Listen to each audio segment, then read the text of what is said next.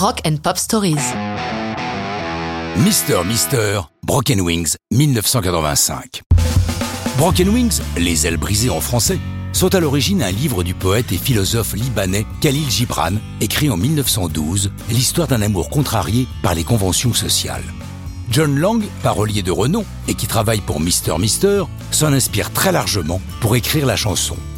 Ce n'est d'ailleurs pas la première fois que Khalil Gibran et les ailes brisées inspirent des musiciens, puisque la phrase Take these broken wings and learn to fly figure dans la chanson des Beatles Blackbird, et que Lennon et McCartney empruntent au poète deux lignes d'un autre ouvrage pour en faire les deux premières phrases de la chanson Julia. Mais revenons à nos Monsieur Monsieur. D'ailleurs, pourquoi ce drôle de nom pour un groupe? Il leur est inspiré par un petit jeu entre eux où durant les séances de travail, ils se surnomment Monsieur ceci ou Monsieur cela. Alors, pourquoi pas Mister Mister comme nom de groupe?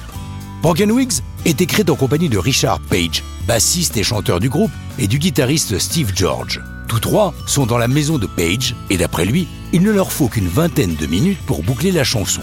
Puis, un petit quart d'heure pour l'enregistrer sur le magnéto de Page. Broken Wings va être le premier single du second album du groupe, tout à fait contre la volonté de leur maison de disques qui souhaitait une chanson qui déménage en premier single. Mais la suite va donner raison à Mister Mister. Le clip en noir et blanc réalisé par Ali Sassoni qui nous explique les allégories contenues dans les images. Je voulais montrer au public les tourments du héros. Les images de danseurs de tango combinées à celles du chanteur, perdu en voiture sur des routes inconnues, puis suivant le vol d'un aigle symbolisant son âme, décrivent tout ce qui peut se passer en lui pour oublier le passé et mieux aller de l'avant.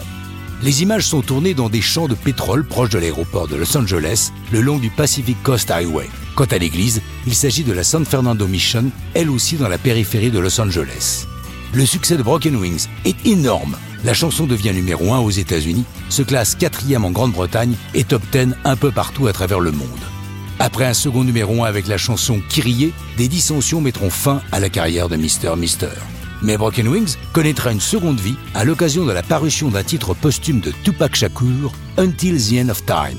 Mais ça, c'est une autre histoire et ce n'est pas du rock'n'roll.